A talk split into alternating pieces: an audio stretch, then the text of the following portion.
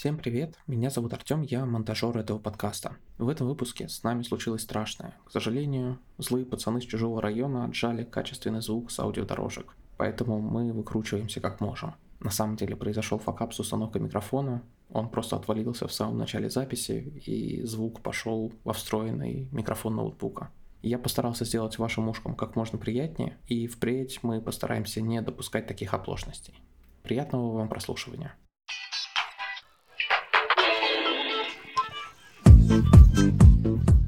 Всем привет, друзья! В эфире Импозантные хомяки. вы слушаете второй э, и не менее пилотный выпуск нашего маленького лампового и уютного подкаста. Если в прошлый раз мы говорили в основном об играх, так сказать, играбельный выпуск был, то в этот раз будем говорить о фильмах, сериалах, немножечко аниме, в общем, про э, визуальный контент, такой прям сладенький-сладенький, прям жорево для наших с вами глазок. Всем привет, друзья! В нашей виртуальной студии снова классический состав, а именно бас всея Тбилиси Егор. А, всем привет, ребят.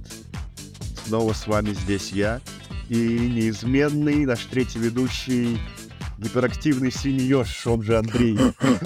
Вау, вау, да, да, всем привет. А, действительно гиперактивный, действительно третий, совсем не обязательный в этой троице. А самый, один из самых обязательных двух моих соведущих а, сегодня тоже с нами, самый симпатичный сукин сын Тбилиси, это Антон. Привет, привет. Про что сегодня мы с вами поговорим? Ну, мы пробежимся по нашим основным впечатлениям, которые у нас за эту неделю так или иначе сформировались, за эту и за прошлую, потому что выходим мы раз в две недели. А, это не обязательно новые тайтлы, это не обязательно то, о чем вам говорят абсолютно все, со всех страниц, всех абсолютно сайтов про современную поп-культуру, но нам это понравилось или нас это разочаровало, и мы хотим вам об этом рассказать. Погнали, друзья! Woo!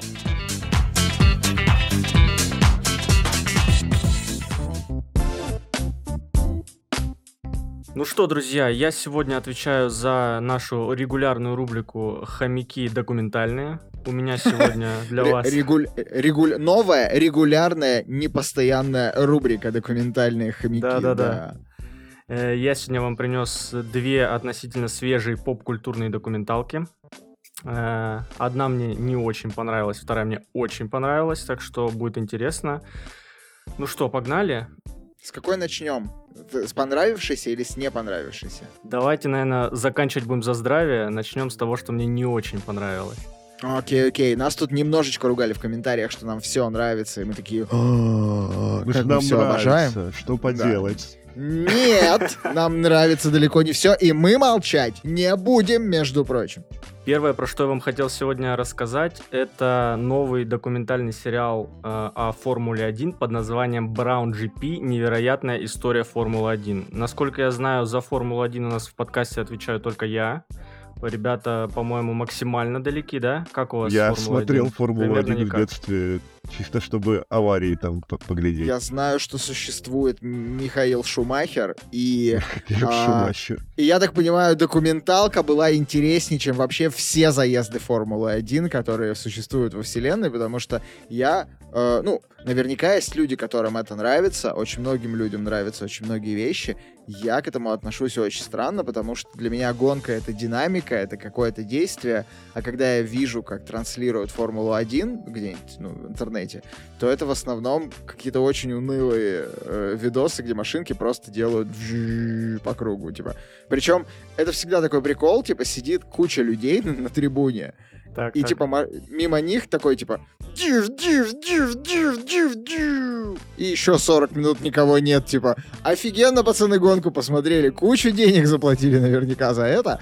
А, ну, короче, вот для меня это как-то немножко, да, немножко странная штука. Да, мне кажется, наоборот, прикольно. Это хорошо, что вы не особо в теме, это будет важно для моего рассказа. Э, Помимо этого, я сейчас торжественно клянусь перед всеми слушателями, что за 24 год я смогу убедить Андрея, что он не прав, и он полюбит формулу. Это сильное заявление. Это сильное заявление. Со мной тут один другой подкастер уже спорил, что хинкали вкус самые вкусные в Ереване и вообще в Армении, а не в Тбилиси. И вчера он все-таки признал, что в Тбилиси хинкали вкуснее. Так что я пока выигрываю такие длительные челленджи годовые. Ну, кстати, медицинский факт в том, что самый вкусный хинкали в Руставе. Ну да ладно, об этом отдельный выпуск снимем. Хорош. Итак, как мы от Формулы 1 документалка. к хинкалям перешли. А мы всегда к хинкалям возвращаемся. Им невозможно не вернуться. Так что там, Да. что там? Показали, как машинка делает? Вжинь. Ой, показали-то показали. В общем, давайте дам контекста, что такое Brown GP документалочка на Disney Plus себя представляет. Это четырехсерийная документалка, состоящая в основном из интервью с участниками событий, которая рассказывает нам об одной, наверное, если не самой, то об одной из самых невероятных историй э, в этом спорте, о команде Brown GP. Душить подробностями вас не буду, поэтому останемся в общих рамках. Да, начнем с того, что мне невероятно понравилось э, в этой документалке. Это Киану Ривз в роли ведущего. Я после ее просмотра готов платить деньги за то, чтобы Киану Ривз был интервьюером абсолютно на всех интервью, которые мы смотрим. Э, это абсолютно невероятно. Э, человек в течение четырех часов опрашивает участников событий с таким, знаете, неподдельным, искренним детским восторгом и любопытством. Вот он М. прям как ребенок, которого запустили в гараж Формулы-1. У него все время проскакивают какие-то э, странные, немножко глуповатые, наивные фразы, от которых интервьюируемые немножечко кринжуют, но он так искренне любопытствует, так искренне пытается погрузиться в эту историю. Невероятно заразительно. Супер идея была позвать его. Я прям получал удовольствие каждую секунду, когда он был на экране. Плюс Я всю- прям жду, я прям жду интервью Цыгановых Киану Ривзу, типа, и э, интервью э, Оксимирона Киану Ривзу, и потом интервью Дудя Киану Ривзу, чтобы они такие сели друг напротив друга, а, и В чем э, сила, Дудь брат? такой, Дудь такой, «М, м, дрочишь? А, и Киану такой, you are breathtaking! Да-да-да. Самое кайфовое для меня э, в Киану Ривсе как э, интервьюере это то, что все интервью, абсолютно все, все 4 часа, он берет с интонацией из трейлера Киберпанка. Вот этот вот глубокий Wake фак. the fuck up, samurai. Да-да-да, он вот держит эту интонацию абсолютно весь сериал, это потрясающе. А ты в На оригинале, этом- да, смотрел? Да, на этом вещи, которые мне понравились, не начинают заканчиваться в этом моменте разговора. Ой, документалки, слушайте, сложная штука, про которую можно рассказать людям, которые их не смотрели, поэтому давайте будем сейчас вместе пробовать. Итак, что мы имеем? История, о которой ребята хотели рассказать в этом сериале, для людей, которые знакомы с формулой, это прям одна из самых-самых-самых невероятных историй. Абсолютно киношная. Если завтра про нее снять классический спортивный байопик, там можно просто берешь, снимаешь, не дописывая ни одного слова к произошедшему, и будет лютая лють. Э, Ребята решили ее рассказать, это круто. Ребята А что за пришли с- история-то? Ну, типа, Э, что произошло? Давайте я, наверное, вкратце расскажу, в чем заключается эта история. Попробую не задушиться и вас не задушить. В Не, общем, вот прям, прям базово, да. На дворе 2008 год. Шарахнул тот самый финансовый кризис, ипотечный пузырь в Америке лопнул. Это задамажило все вокруг, и это очень сильно задамажило формулу, потому что формула это про бабки, про большие бабки. И когда всем не до дорогих развлечений, дорогие развлечения начинают потихонечку прикрываться. Э, В таком же ключе это коснулось и формулы. И команда Honda, которая долгие годы и довольно успешно там выступала, решила, что, пожалуй, не лучшее время для формулы. Мы, наверное, свою команду закроем, переждем, пересидим, формула без нас как-нибудь проживет. И был такой человек по фамилии Браун, который работал в этой команде. Э, Не вспомню должность на какой-то из руководящих спортивных должностей. Э, Он должен был сообщить сотрудникам о том, что там все там, не знаю, 700-800 человек завтра идут на мороз, потому что кризис, Воу, и жесть. Honda уходит. Э, А Блин, он... чем 800 человек в команде формулы занимаются? Ну, то есть, Гайки я крутят. понимаю, есть, есть несколько пилотов. Наверняка, если вдруг у одного отвалится жопа от сидения на сиденье, то нужно заменного. Хорошо. Есть еще чек 20, которые как тараканы суетятся вот на вот этом пип-стопе, или как он там называется, когда Пусть подъезжают, когда примерно как в Бибере, вот ты типа подъезжаешь, только остановился, у тебя тут же колеса сняли, короче, все сняли, шлем украли, а, потом новое принесли, и ты поехал. Типа, прошло три с половиной секунды. А, а, а еще 790 чем занимаются? Ну, инженеры, я думаю, туда включены, маркетологи Андрей байтит меня включены. на спецвыпуск о формуле. Он жестко меня байтит.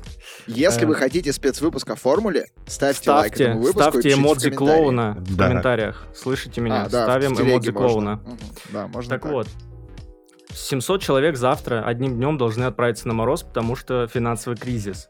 Браун с этим мириться не захотел. Он пошел к руководству формулы и вполне себе так на классе сказал, отдайте команду мне. Ага. Ну, вы не хотите ей заниматься. Закрытие команды тоже процесс не дешевый. Ну, то есть это не бесплатно закрыть команду. Отдайте ее мне, я ее вывезу. Отдайте. Купи ее у нас, ёптить. Финансировать Он купил ее. Будет? За один, за один фунт стерлингов у а, команды ну Honda. Да. Ага. Им еще вдогонку дали немножечко подъемных денежек на первое время. А как это работает, я не понимаю. Ты купил за один доллар команду, тебе еще и денег дали. Ну, слушай, это их сотрудник, типа, внутренний. Условно ему доверили провальный проект, который хотели закрыть внутри компании. А, но при этом, я так понимаю, дали все-таки чуть-чуть бюджета, а дальше он должен на окупаемость да, вытащить. Да, все. дальше а, он остается он... один на один с этой проблемой. Но, во-первых, для них, правда, это не дешевый процесс закрытия, плюс э, Хонде, японцам было ужасно неудобно, стыдно, и вот эта вся история, когда самураю очень неприятно делать нехорошие вещи, и они решили красиво выйти из этой ситуации таким образом. Пусть сраный Гайдзин, короче, да. заберет за один фунт стерлингов, полгода побарахтается, и мы скажем, что он во всем виноват, расстреляем его публично и закроем команду. Естественно, Японцы тем более хитрые. через пару месяцев у него кончатся деньги, команда не сможет выстрелить, потому что она только основана, ее закроют, ну и все, собственно, идеальная схема. Но не тут-то было. Браун и вся его команда оказались людьми настолько заряженными, с таким количеством энтузиазма, вообще как будто бы бессмертия, они не то что не закрылись, э, они, образуя команду за месяц до старта чемпионата, выиграли следующий чемпионат. Э, история... Ёпта, серьезно, что ли? Да. История Офигеть. для формулы абсолютно невероятная, по большей части из-за того, что, во-первых, даже когда у тебя куча бабла, э, ты автомобильный производитель, владелец команды, у тебя могут уйти годы на выстроение команды и машины. Это колоссальные усилия тысяч человек, которые за год не делаются. Это вот к вопросу о том, чем занимались 800 человек, Андрей. Чуваки из говна и палок сделали за месяц и это единственный случай за всю многолетнюю историю формулы. Ни до, ни после эта история не повторилась. Там куча еще интересных голливудских подробностей, но так или иначе история заключается в этом. И Disney Plus, э, вооружившись Киану Ривзом, решили нам эту историю рассказать. Mm-hmm.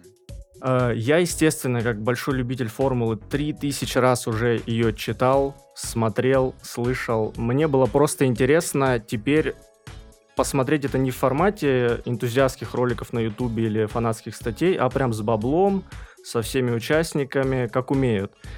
Тем более, что я, я вообще обожаю, знаете, вот эту современную школу американской документалистики, когда какой-нибудь Netflix заходит, берет суперкоманду и умудряются снять документалку, я не знаю, про историю изобретения ватной палочки, но рассказывают ее с таким размахом и пафосом, что ты к концу уже просто сидишь, я обожаю ватные палочки. А я вот сейчас не уверен, э, я не специалист и не эксперт, естественно, uh-huh. у меня просто жена журналист. И насколько я слышал, есть условно там две, кажется, ну или больше школы документалистики. Есть, типа, вот эта классическая, когда вам показывают документалку, как вот на канале Культура, типа, видеоряд с какими-то мужиками черно-белыми, которые бегают с винтовками бесконечно. Если это достаточно длинная документалка, он еще и повторяется периодически. Uh-huh. И мужик на фоне такой. Ну, в 1468 году а, они изнасиловали всех жителей планеты. Типа, ну, вот, вот такая это типа одна школа, а есть другая школа, когда это подается, во-первых, через э, персоналии, через э, истории людей, как вот сейчас Netflix делает, а во-вторых, там почти ну, часто даже нет закадрового голоса. То есть, если вы обратите внимание на современные Да, э, да, документалки Netflix, они строятся просто, они собираются из интервью, где нет ни одного вопроса. То есть люди просто отвечают, и из этих ответов строится история, и мы как бы понимаем, какой вопрос был задан, просто по контексту. И, ну, это по-другому вот строят нарратив. Есть еще, насколько я понимаю, третья история, когда вот несколько человек один другого интервьюирует, плюс какие-то там а, материалы, которые можно под- показать. А, ну вот, вот как-то так, кажется, существует. Но я не уверен. Да, э, не готов спорить, э, совсем не эксперт. Я, наверное, знаешь, имел в виду под школой вот этот подход, который, кажется, стрельнул с появлением стриминговых сервисов, когда документальных сериалов стало очень много, они на Мгм. самые разные темы, и вот действительно они зачастую умудряются абсолютно тривиальную, скучную, рутинную историю э, с бюджетом и классной режиссурой преподнести так, что ты с головой уносишься в эту историю, она перестает быть скучной, и Мгм. кажется, они могут интересно рассказать о чем угодно. Да, А- да, понял. А тут на входе у нас, казалось бы, беспроигрышный вариант. У нас есть такая команда и есть история, которая даже в виде заметки на Википедии уже звучит невероятно. И если эти две вещи сошлись в одну, ну, кажется, нас ждет э, какой-то лютый развал. А, что я в итоге увидел?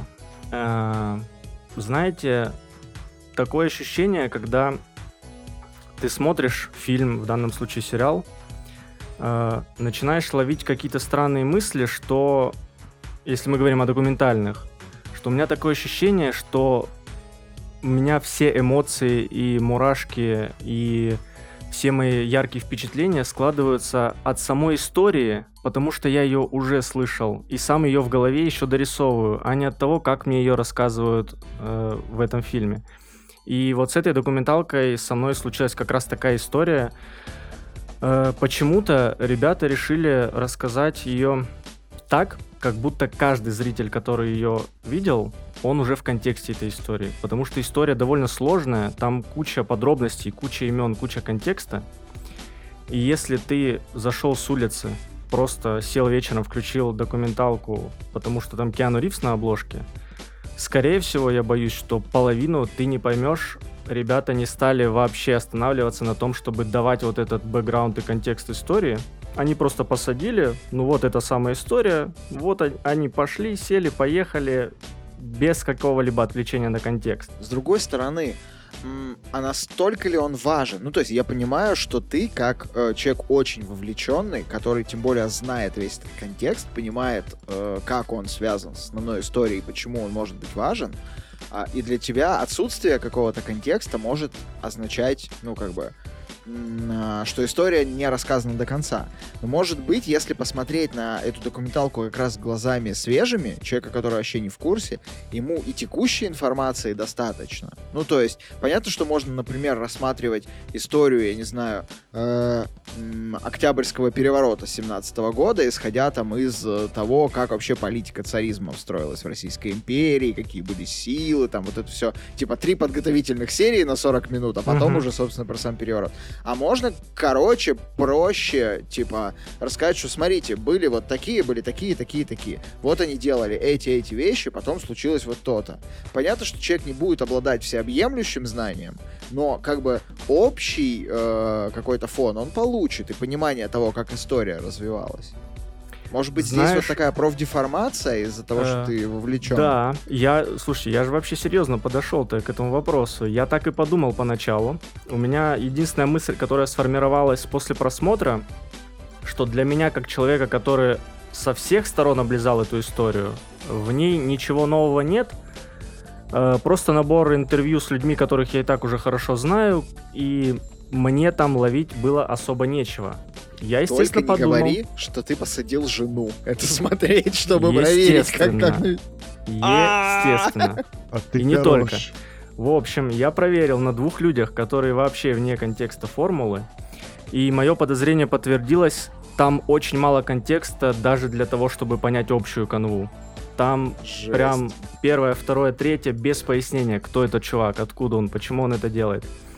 И в итоге я остался в таких странных чувствах, когда для человека, который хорошо знаком с этой историей, новых впечатлений нет, потому что, ну, это классическая документалка как раз с набором интервью. И интервью эти достаточно дежурные, в меру политкорректные, никаких новых невероятных подробностей они там не откапывают.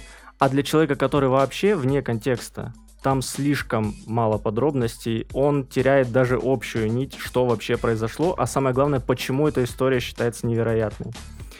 А, Я себе важный представляю элемент. диалог в офисе Дисней просто. Сидит такой Боб Айгер лично. Боб Айгер же сейчас, да, руководит Дисней. Черт его знает. Вот сидит, сидит он такой, и к нему, значит, приходят чуваки и такие, Боб, Боб, у нас идея, короче. Мы тебе скинули, ски- скидывают ему ссылку на Википедию, на этот кейс. Такие, смотри, мы вот про это расскажем, будет охренительно круто. Но надо сделать, короче, 10 серий по часу. Это будет стоить триллиард долларов. Он такой, подождите. Подождите, подождите, подождите. У нас, значит, русалочка провалилась там.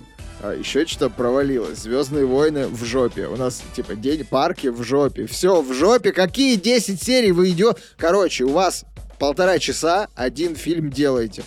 Они такие, Боб, я, я, конечно, извиняюсь, Боб, но э, рассказать это без контекста за полтора часа не получится. Надо вот рассказать все хитросплетения. Боб на них смотрит и такой, знаете что? Вот, вот эти вот товарищи, типа, формула, она интересна вот этим вот товарищам, которые ее смотрят. Они, блядь, и так все знают. А люди со стороны, да им и, им и не надо, они не придут смотреть, что вы думаете. А, и из этих соображений они, мне кажется, просто сделали маленький хронометраж. Не, ну если как бы не шутить, а, блин, мне сложно. Но ты меня заинтересовал, потому что на самом деле я давно пытался понять, что это за хрень такая вот формула. Во-первых. Во-вторых, Киану Ривз. Киану Ривз. Поэтому я, учитывая, что, я так понимаю, это не сериал, да, это реально на полтора часа документалка. Это 4 серии. 4 серии по ну, 40 минут. Окей, окей, это можно пережить. А, я думаю, что я хотя бы начну смотреть, а, вот, и попробую понять, нужен там контекст или нет. А вот тут ты хорошо подвел э, под мысль, которой я хотел закончить рассказ об этой документалке. Мы поговорили о ней, сделали какие-то выводы, что контекста мало или контекста много. Эти выводы я сделал только из одной простой мысли. У нас существует пример документального сериала о формуле, который все нюансы, которые я перечислил, сделал просто идеально и, по-моему, подарил... На Netflix, э, который... Да, новую волну популярности в целом всему спорту. Это сериал Drive to Survive на Netflix. Слышал про него очень Это много документальный сериал о формуле, который очень простой по своей формуле. Формуле формуле.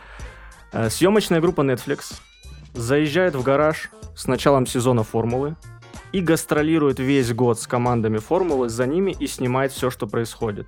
Сезон оканчивается, они монтируют из этого 8 серий сериала документального и, по сути, пересказывают, чем был крут прошлый сезон формулы.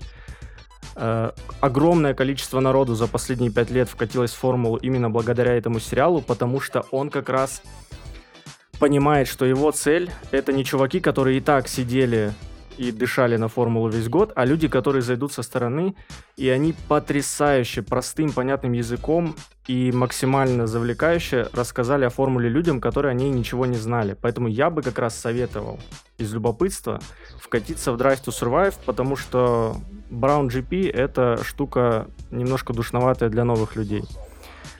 Поэтому, Андрей, если ты заинтересован, я То бы лучше тебе советовал, да? да, залететь в Netflix. Восемь с Э, половиной из десяти на MDB, между прочим. Потрясающий О. сериал, обожаю его, смотрю каждый год. э, Правда, он идеален для тех людей, которые вот вообще ничего не понимают, которые думают, что формула это вот то, что описал Андрей. Это идеально Подождите, для старта. подождите, подождите. Он...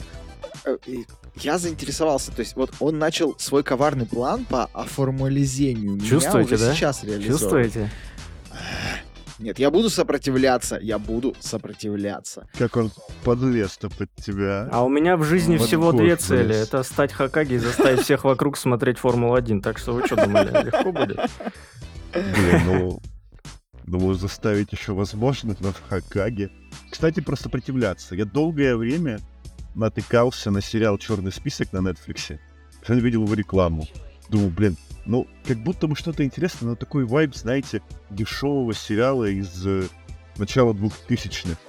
Куда он, по сути, по-моему, и является. Типа про... А чё, а чё за вайп, чё за реклама? Ну, там чувак заходит в помещение э, службы федеральной безопасности или как-то ФБР, Федеральное бюро, бюро расследований. Вот. И, типа, выясняется, что он один из самых разыскиваемых преступников э, во всей Америке, типа топ-10. И такой садится, руки за голову, его там скручивают, и типа черный список.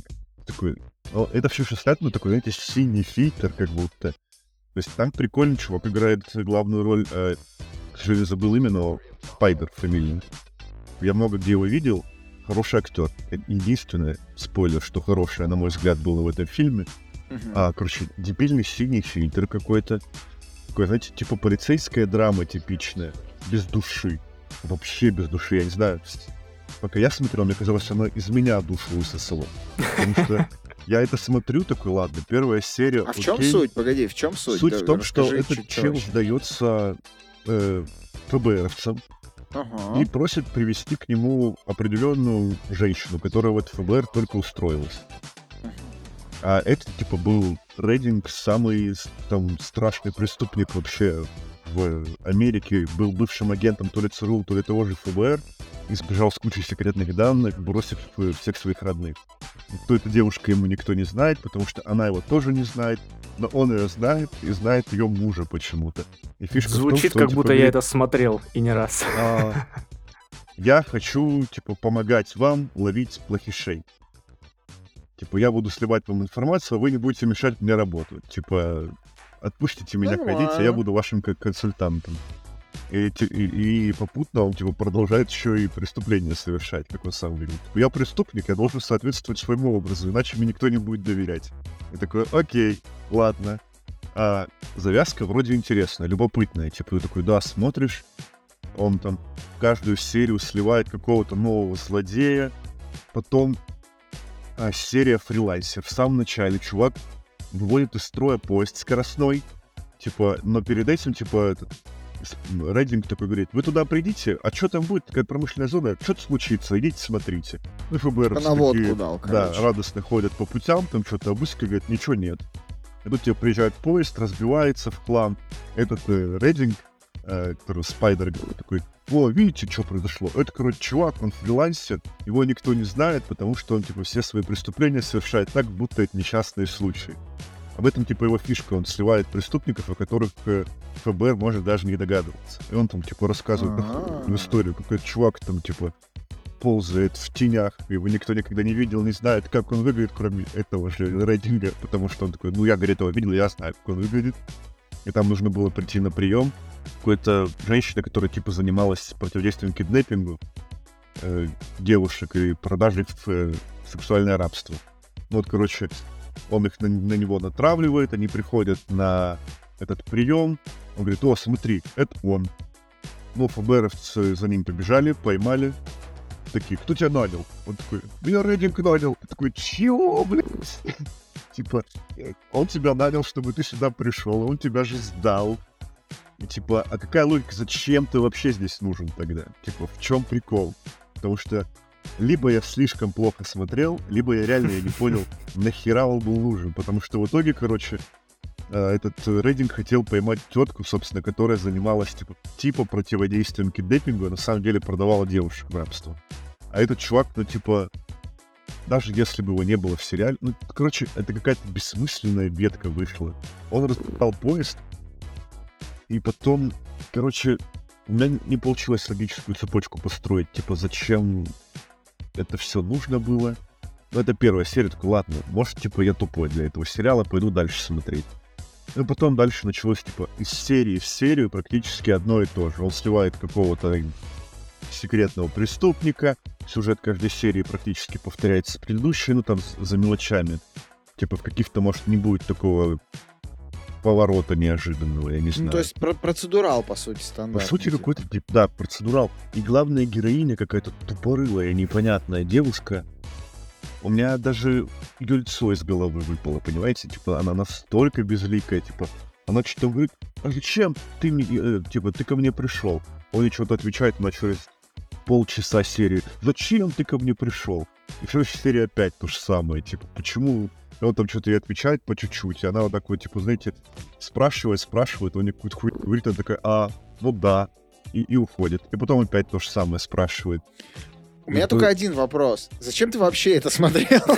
Ну, я думал, что... Я посмотрел э, у него отзывы, я посмотрел, что, типа, у него 10 сезонов вышло.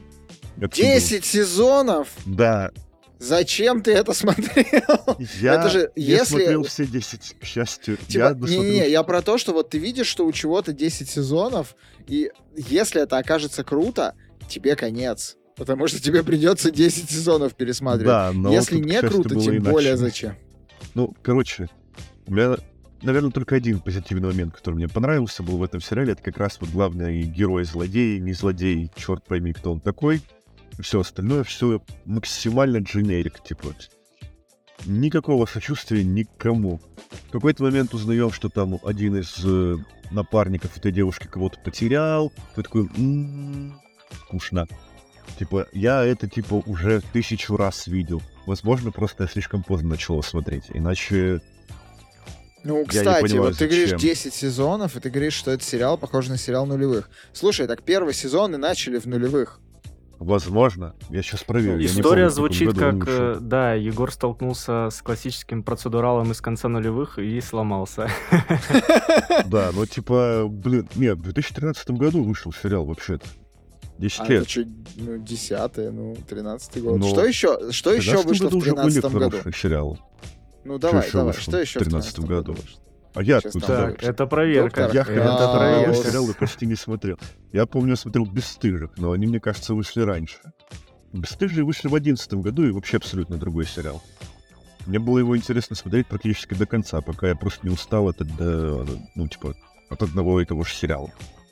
«Бесстыжие» В были общем, прикольные. твой вердикт, твой вердикт. Мой по кайфу вердикт. или не по кайфу? уныло максимально, просто невозможно смотреть, даже как просто фон. Потому что я смотрел его чисто фоном, ну, как многие сериалы я смотрю. Я работаю, и у меня вот там по картинка в картинке в углу экрана сериал висит. Вот, Вот, они игры уныло. делают. в Да, да, геймдеве да, в да. этом вашем. Сериалы смотрят параллельно. Уныло. А потом Early Access страдаем год. Все ясно.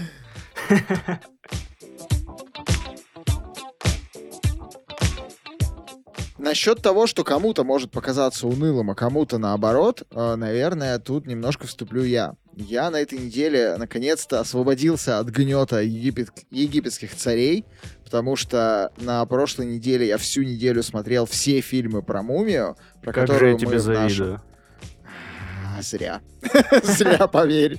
Эти, эти 17 фильмов навсегда со мной теперь. И, 17 и- и фильмов я про не рад. мумию. да.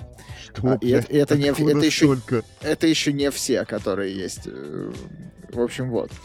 Ну, короче, так или иначе, я их посмотрел. У нас вышел уже к моменту выхода этого выпуска большой а, выпуск у подкаста Маскульт про историю франшизы Мумия в двух частях. Ссылка будет в описании. Заходите, подписывайтесь, слушайте. Там тоже есть я. Там же Вот. был еще была франшиза «Темный мир», по которой был фильм «Мумия» с Томом Крузом. Про это мы тоже говорим. А, вот. Я, короче, освободился от гнета этих, значит, товарищей, любителей котов, э, песка и пирамидальных поверхностей. И на этой неделе максимально кайфовал и мог смотреть, играть, делать вообще то, что мне хочется, а не мумию, потому что она съела все мое время на позапрошлом. Я наконец-то посмотрел то, что откладывал в супер долгий ящик. И то, про что, наверное, хочется сейчас э, рассказать. А, ну, во-первых, э, я сегодня скажу про две вещи, которые мне понравились. А, да, ни одна меня не разочаровала, а, к счастью. Так что неделя выдалась неплохой. Я расскажу вам про, про фильм Air, но это будет чуть позже. И сейчас я хочу рассказать об относительно новой штуке, которую все уже тоже посмотрели. Это э, «Убийца». А вот я не добрался. Netflix. Я послушаю. я тоже не смотрел. А, Слышал, что очень претенциозный, пафосный Окей. чувак рассказывает пацанские цитатки и красиво кого-то убивает. Ну, в каком-то смысле... Короче, на- что я почувствовал, когда смотрел этот фильм? Ну, во-первых, это Финчер. Типа, когда ты идешь смотреть это кино, надо помнить, что это Финчер, потому что Финчер — это Финчер. Типа, э, странно просить от него погони Дуэйна Скалу Джонсона, типа, взрывы и так далее. Это это собой. Это прям максимально финчеровское кино из всех возможных финчеровских фильмов. А какой у тебя любимый А. фильм из Финчера? О, слушай, я обожаю «Бойцовский клуб». Бойцовский клуб хороший, согласен. А Э, игру ну и смотрел? М, Игру, по-моему, нет. Я не то чтобы прям фанат, который, знаешь, фильмографиями пересматривает, но у меня есть некоторые трэш-холды. Если я вижу, что там Финчер снял что-то, ну, я, скорее всего, заинтересуюсь, просто потому что это Финчер, как минимум. А, вот. Если где-то играет Том Хэнкс, у этого тоже всегда есть шанс, потому что он отличный актер. То есть, ну, есть вот некоторые, некоторая в голове система ценностей. Я не помню А. плохих фильмов с Томом Хэнксом. М, Я уснул от чуда на Гудзоне. А, ну но- скучноватый но- фильм, да, но Но неплохой. я не уверен, я не уверен, возможно, надо пересмотреть, потому что это все-таки разговорная это- драма. Да, он правда не очень такой увлекательный, я бы так сказал. Было скучновато его смотреть. Как бы там ни было, возвращаемся к убийце. А, Короче, убийца это кино про киллера профессионального, а, в, в котором, ну, там убивают людей, но это, это очень мало людей, и в котором, по-моему, одна или две боевых сцены за весь фильм. А у меня, вот после того, как я это кино посмотрел, а, сложилось такое впечатление. А, ты как бы смотришь, я вот, да, смотрю, и я не понимаю, почему мне это нравится. Я очень люблю залипать в видосы э, в Инстаграме про то, как чуваки, короче, покупают много-много разных контейнеров и раскладывают продукты в холодильнике в разные контейнеры, которые идеально встают в полочки рядом друг с другом, очень красиво. А, вот. и, и такие видосы мне очень нравятся. порно или как это Ну, наверное. Я думаю, что это перфекционизм порно. Потому что я для себя сделал вывод, что мне очень нравится А. смотреть за работой перфекциониста. То есть, когда вот у него прям все, прям тютелька в тютельку, прям палочка к палочке, прям никаких, вот все идеально, супер перфект. Типа, этот фильм как раз про это. Вы полтора часа смотрите за работой перфекциониста, но при этом у него постоянно в любом процессе, каждый день, в любом начинании все абсолютно идет по пи***е. Не из-за него, а типа, ну вот, по вине каких-то внешних обстоятельств. Ну там, частично, возможно, из-за него тоже. А, в чем суть? Значит, у нас есть главный герой. Главный герой это, как я уже сказал, э, киллер суперпрофессиональный. И в какой-то момент его карьеры все идет не так, как хотелось бы. Он пытается разобраться с этой ситуацией, но, к сожалению, все, что он пытается сделать, постоянно тоже идет не так, как хотелось бы. Это вот как те легендарные серии, типа из сериалов, опять же, десятых и нулевых. В Breaking Bad были такие серии. Когда они пытаются что-то сделать, вроде довольно простой процесс, который им надо проделать. Там, привести какую-нибудь коробочку из одного места во второе. Но в процессе у них там ломается машина. Они выходят посмотреть, что с колесом, чувака сбивает автобус. В автобусе гибнут дети. Типа они начинают спасать этих детей. Их фотографируют журналисты, как они голых детей вытаскивают из реки. Ну вот, вот то есть там вот условно такой уровень факапов, которые друг на друга наворачиваются. При этом чувак каждый раз смотрит на это все и такой, так, ну, повторяет про себя мантру, типа, там, никогда никого не жалей, там, делай все, типа, профессионально, там, не покупай дорогие билеты, делай там так, так, так, всяк. Он, короче, супер продуманный, там очень много закадрового голоса, который действительно про пацанские цитатки местами, а, но местами это очень классно слушать, потому что это, опять же, напоминает бойцовский клуб, по крайней мере, его начало, когда вот а, вот этот диалог про купи себе там микроволновку, купи себе то, купи себе это. А, вот там таких закадровых диалогов очень, о, монологов очень много, и ты смотришь э, на то, как вот этот буквально инструмент убийства, это прям не человек, это натуральный инструмент, как он очень э, стильно, очень профессионально, точно и четко, как вот какой-то супер подогнанный механизм, а, воспроизводит какие-то действия, которые вроде бы должны привести его к успеху, но каждый раз происходит какая-нибудь хрень, которая нарушает его мантру и которая, типа, по пи***е все дело пускает. А кино супер атмосферное, там очень крутая музыка, э, там очень э, круто сыграл актер. Там есть момент, когда он, например, э, разбирает винтовку и делает йогу. И ты понимаешь, что это по сути равнозначные равнозначные вещи нам показывают. То есть в, в первом моменте он как бы собирает один инструмент убийства, а во втором э, примере он второй инструмент убийства собирает, собственно, свое тело. То есть он даже за пульсом, он даже за пульсом там следит, потому что нельзя, типа, стрелять из этой винтовки, если у тебя пульс выше 60, потому что там слишком далеко, слишком там какое-то стекло, и если пульс будет выше, то пуля, короче, будет отклоняться. И он постепенно от вот этих своих мантр отходит из-за того, что постоянно факапит, он то тут немножко отойдет от мантры, то там. У него возникают факапы. И в какой-то момент мне очень понравилось в середине фильма, когда он берет вот этот свой э, напульсник, типа, который считает ему пульс, и он постоянно на него смотрит, типа, ну, нормальный ли у него пульс, чтобы работать. Он просто такой берет этот напульсник и вешает его на зеркало заднего вида и уходит без него на дело. Ну, то есть ты понимаешь, все, чувак окончательно предал условно свои внутренние принципы, и сейчас пойдет полный расколбас. И там реально полный расколбас, там типа, блин, очень хочется спойлерить, но это все сделано очень красиво, э, очень интересно, и за этим, правда, крайне приятно наблюдать. Вот если вам нравится наблюдать за тем, как очень м- аккуратно, например, красят стену. Есть такие видосы, правда, для перфекционистов. Ну, это На прям на- залипательно. залипательно. Да, на одинаковые кубики нарезают мыло. Вот, вот такое вот. Это кино прям, мне кажется, про вас. Потому что там чувак э, показывает работу киллера так, как если бы он, типа, ее показывал для ТикТока, условно, для таких роликов. А, ты прям сидишь и залипаешь в это. Очень классное кино. Я прям очень сильно вдохновился. Э, вердикт хомяков Киллер Финчера это экранизация ТикТок видео. Но по кайфу, по кайфу.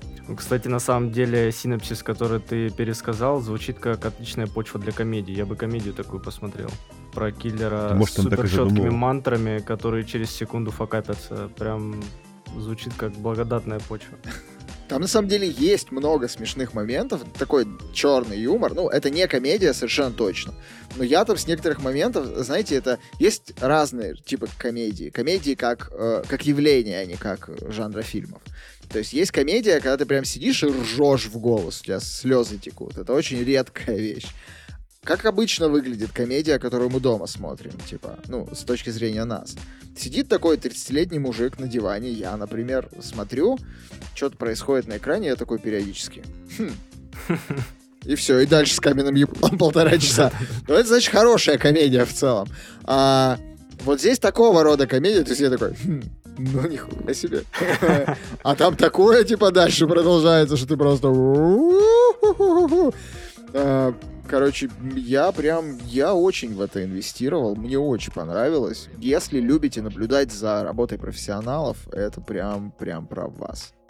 Ну, раз уж мы заговорили про работу профессионалов, тогда рубрика «Хомяки документальные» возвращается на ваши экраны. О, уже постоянно, вот теперь она А постоянная. я говорил, регулярная. А, регулярная, да. Теперь поговорим про более приятные для меня вещи. О, у меня прям с документалками неделя документалок. Следующая документалка, про которую я вам, чуваки, хочу рассказать, это документалка Рободок. Что вы знаете о Робокопе, друзья? У кого какие вообще отношения с Робокопом? Я знаю довольно много о Робокопе, э, но только фильмы смотрел. Еще в универе пересматривал, если... У нас Попробуем. первый выпуск Маскульта, который вышел больше двух лет назад, назывался «Робокоп против Терминатора». Я знаю о Робокопе все. Э, Буквально. Против своей Сколько было воли. лет Мёрфи, когда его Нет, за. Я был за Робокопа. Сколько было лет. Алексу Мерфи, когда его расстреляли? Да. Я думаю, что ему было 33 года, и у меня есть объяснение. Это он воскрес? Нет. Ну, э, хороший тейк, но нет. Ты частично в целом прав, но Верховен снял э, убийство Алекса Мерфи э, абсолютно по-библейски и сделал это таким образом, что как бы, ну, он приносит себя в жертву. Он абсолютно Иисус, там в фильме там на этом построено все. Поэтому я думаю, что его казнили вот эти а- обосранные панки э, в 33 года, потому что он это прообраз Иисуса. Ну, вот. Ну, кстати, может быть, вполне. Логично, логично. И там же весь фильм этот читает, что, типа, это как спаситель пришел, типа, в город от конечно. преступности очистить. Прикольно. Слушайте, если коротко, э, документальный сериал Рободок — эта штука, выйдя она при подготовке того выпуска Маскульта, сильно бы облегчила тебе жизнь. Если коротко, это прям ультимативная всеобъемлющая история о создании самого первого Робокопа. От зарождения первой идеи в голове одного из этих сумасшедших людей до релиза в кинотеатрах. Э, я уже рассказывал, кажется, и вам, и нашим слушателям, когда мы знакомились, что Робокоп для меня это супер особенная штука. Это вот один из трех китов, на которых э, сформирована моя личность. Когда в детстве я увидел Робокопа впервые, там, будучи 4-5-летним ребенком, я сошел с ума, у меня отвалились все пачки. Я, я реально тот год э, считал себя робокопом. Ну, то есть, это, наверное, самое ярчайшее впечатление в моей жизни. Причем, ну, слушайте, он робот, и он еще и полицейский. Пипец. Вы видели вообще размер его пистолета? Как да, типа в 5 лет да. можно было заинтересоваться этим? А мне, короче, как-то на день рождения, я не помню откуда, из Японии или из Кореи, короче, привезли игрушку Робокопа. Не такая китайская расхлябанная херня, а это прям был охерительный набор. То есть это прям была экшн-фигурка, как будто, знаете, как из видео в ТикТоках последних, типа, знаете, выставляют там ног, другую голову вешают, другие руки, там, кулаки. Типа, вот. у, у него открывалась нога, из нее можно было достать пистолет, вот, у него вот. менялись кулаки, там можно было, типа, штырь вот этот, ну, надеть на него, который он взламывал им, по-моему, что-то, если я правильно помню. По-моему, да.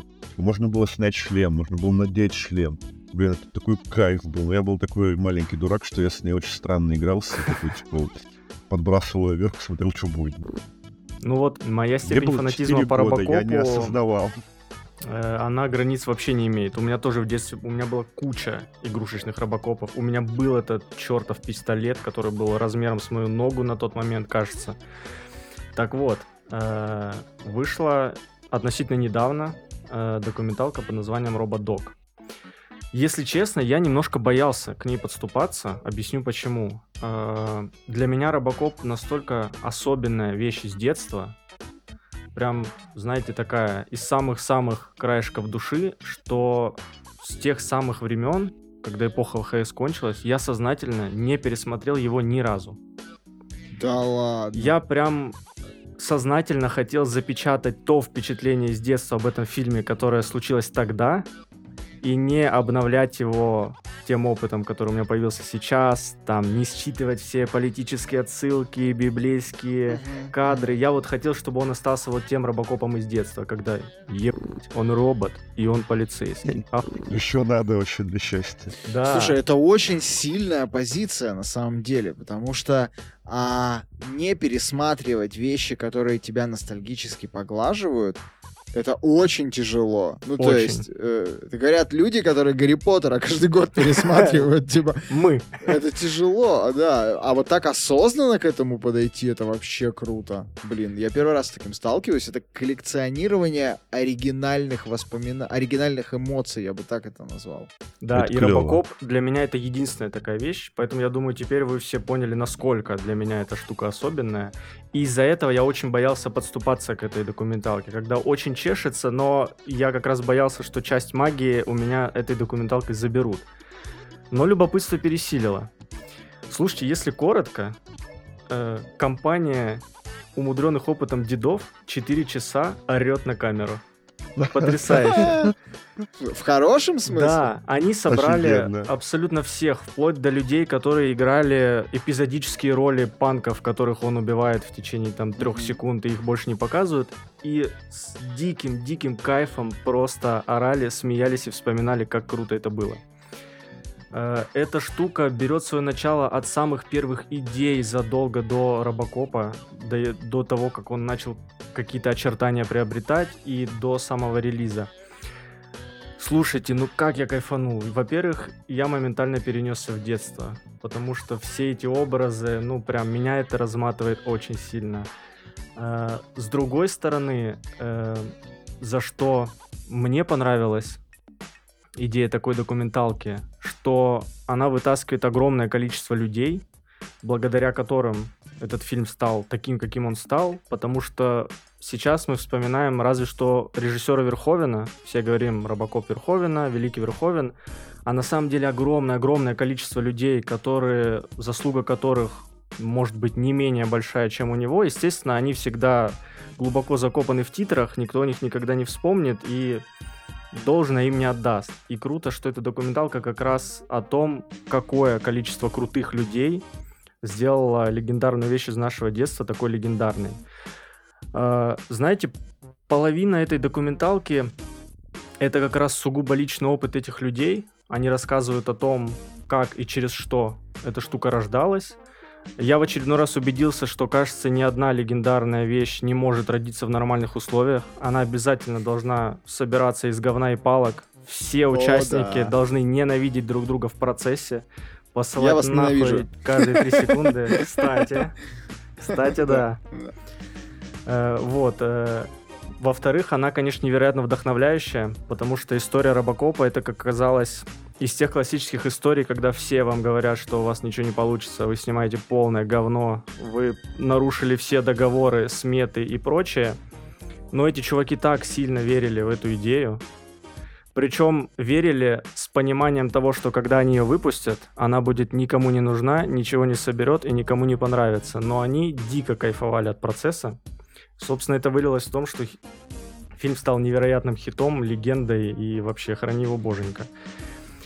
Вторая половина э, меня немножко задамажила, э, потому что после того, как ребята рассказывают о своем субъективном опыте, о пути, который они прошли э, в создании этого фильма, начинается дико, дико, дико подробный покадровый разбор всего, что есть в фильме. То есть они О, прям... Как Кад- Кадзекрэпа взяли. Да, видимо. они начали брать каждую сцену фильма и разбирать ее на винтики абсолютно до основания, как это снималось, за счет чего мы сделали эту магию.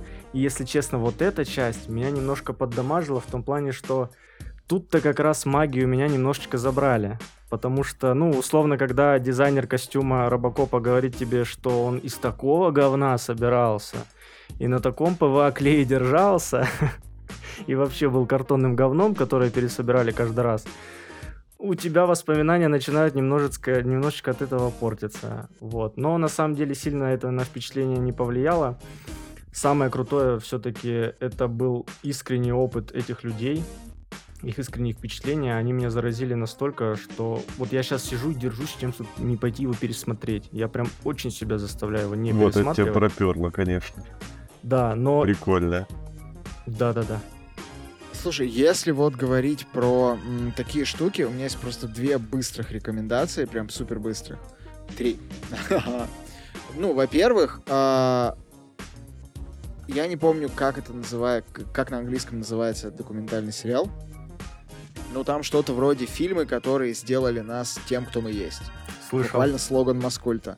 На Netflix есть, а, и там одна серия, один разбор одной франшизы, ну, одного фильма. Типа, э, тоже вот абсолютно про это. Когда люди собираются, люди рассказывают, люди искренне горящие этим, очень классно, очень заражает, и мне очень понравилось. А второе, значит, сериал на Amazon, по-моему, он выходил, The Offer. Это сериал про создание первого крестного отца. А его я смотрел, да. Это, это не документалка, это художественный сериал про людей, которые делают фильм Крестный отец. И это просто пи***ц. Это вообще- вот то, что ты сейчас говорил, я прям про этот фильм могу сказать, потому что это абсолютные, абсолютно настолько эмоционально вовлеченная, в- вовлеченные люди, которые, типа, несмотря просто вообще на, на все, типа, все-таки создают э, величие. Ну и три- третья рекомендация, конечно, Маскульт, потому что, собственно, каждый наш выпуск именно так и работает. Да. Поэтому, да, наверное, помимо того, что это действительно ультимативный гид по Робокопу, ну, то есть, посмотря там эти пять эпизодов, вы впитаете, наверное, всю информацию, которую только можно найти об этом фильме. Но самое ценное действительно просто наблюдать за невероятно горящими людьми. Причем, слушайте, это ведь было сто лет назад. Эти люди уже глубоко-глубоко умудренные опытом старики, но видно, как в процессе разговора у них заново загораются глаза так, как будто они сняли его вчера. Э, потрясающе абсолютно, я дико заразился, вообще супер-супер рекомендация, естественно, всем, кто любит Робокопа. Кто не любит Робокопа, попробуйте. Это, конечно, тяжеловато смотреть это в формате сериала, то есть это, к сожалению, там не полуторачасовой фильм на вечерок, этому надо посвятить время. Но всем любителям, ценителям первоисточника моя вообще самая горячая рекомендация. Очень теплая штука, э, очень приятная. А пока Антон рассказывал о Робокопе, я вспомнил, что я недавно тут посмотрел неплохой сериал про, скажем так, тоже копа практически, А, ну но да. не Но совсем. мясного. А сериал довольно старый, насколько мне известно. Ну, по-моему, он вышел в прошлом году. Ну, типа, он не новинка. Довольно я- старый сериал прошлого Ну, года. Мы только блин. что Робокопа 80 какого там, второго года Ну, обсуждали. да. Но документалочка новая. Ну, короче, сериал уже не новинка, уже все, я думаю, кто хотел его, посмотрели. А, называется он Джек Ричер. Я О, долгое я время думал, него, что это какое-то унылое Обожаю. говно, которое не стоит внимания, потому что все отрывки, которые мне попадались в ТикТоке, знаете, я про многое узнаю из ТикТоков, э, так и про следующий сериал, про который я буду рассказывать в этом выпуске, я тоже узнал из ТикТоков. Вот. Я видел отрывки из Джека Ричера, и все, что там было, это он просто бил кому-то в лицо. Я такой, но... Окей, не интригует. А потом как-то раз в одном из чатиков мне кто-то сказал, что, типа, это один из лучших сериалов, которые они видели. Типа, он очень интересный, захватывающий. Там, типа, не тупой боевичок, как я себе его представлял. Я решил сдаться и посмотреть его все-таки. Нашел, не помню на каких э, официальных ресурсах э, этот сериал. А, и сел смотреть. Собственно, Так. ну, смотрел его точно так же, как и все сериалы, которые я смотрю, кроме, пожалуй, сейчас клиники, потому что я смотрю я с девушкой, мы смотрим его на телевизоре. А, типа, просто включал себе параллельно вместе с работой и слушал. И в один момент я понял, что я просто сижу и смотрю сериал и забыл работать. Обычно такого не происходит, но тут Вот прям она, стало ваша игровая интересно. индустрия. Но подожди, Мгм. Удачи я делаю исправно, вовремя. Все, я молодец. Не показывайте это моим работодателям, пожалуйста. А, в общем, сериал начинается с того, как бывший военный, отставной военный, а, с- со своей медалью в кармане приезжает в какой-то небольшой захолустный городок. Причем городок, ну, нам сразу это показывают, довольно красивый. Там все такое ухоженное, ну, нетипично для маленьких городков. В общем, и он просто пришел в кафе, сидит, кушает пирог, никого не трогает, точнее как, а, одна из главных штук этой серии и последующих, что он не успел попробовать пирог. Он его только заказал, ему его принесли, и тут же к дайнеру подъезжают копы. Но он, естественно, нам показывает, что он на опыте, он осматривает помещение, понимает, что приехать могут только за ним, потому что там бабульки и дедульки какие-то сидят. Естественно, сразу, типа, сдается, и ему сразу говорят, ты убил вот мужика, типа, будем расследовать. Он такой, не убивал. Говорит, Ты «Убивать зачем мужика камере». убил? Да. Ты зачем мужика убил? Не убивал. Говорит, ну, блядь, иди в камере сиди. а, в общем, отправляют нашего главного героя в камеру, и потом выясняется куча дополнительных интересных подробностей, каких-то сюжетных твистов происходящих, типа, когда первые драки происходили, это тоже захватывающе, типа, э, если я правильно помню, в тюрьме была очень интересная стычка между толпой заключенных. То есть, если до этого нам показывали, как э, Джек Ричер каких-то чуть ли не подростков отпинал, которые хотели на него наехать по заказу чему-то, а, то тут он типа прям 10 матерых мужиков, знаешь, с заточками вошли в душевую и наехали на Джека Ричера. Ну, там, по определенным Видел, видел, я, обстоятельствам. видел я одно кино, которое начиналось Слушай, так же. давай, да, м- Месье знает толк. В общем, а, ребята зашли, получили пивков, и я такой, вау, блин, круто, очень красиво. Я даже потом перемотал, еще раз посмотрел, потому что, ну, работать тоже надо. Ой, Очень люблю смотреть на ребят в душевых, я понял. Ну, типа,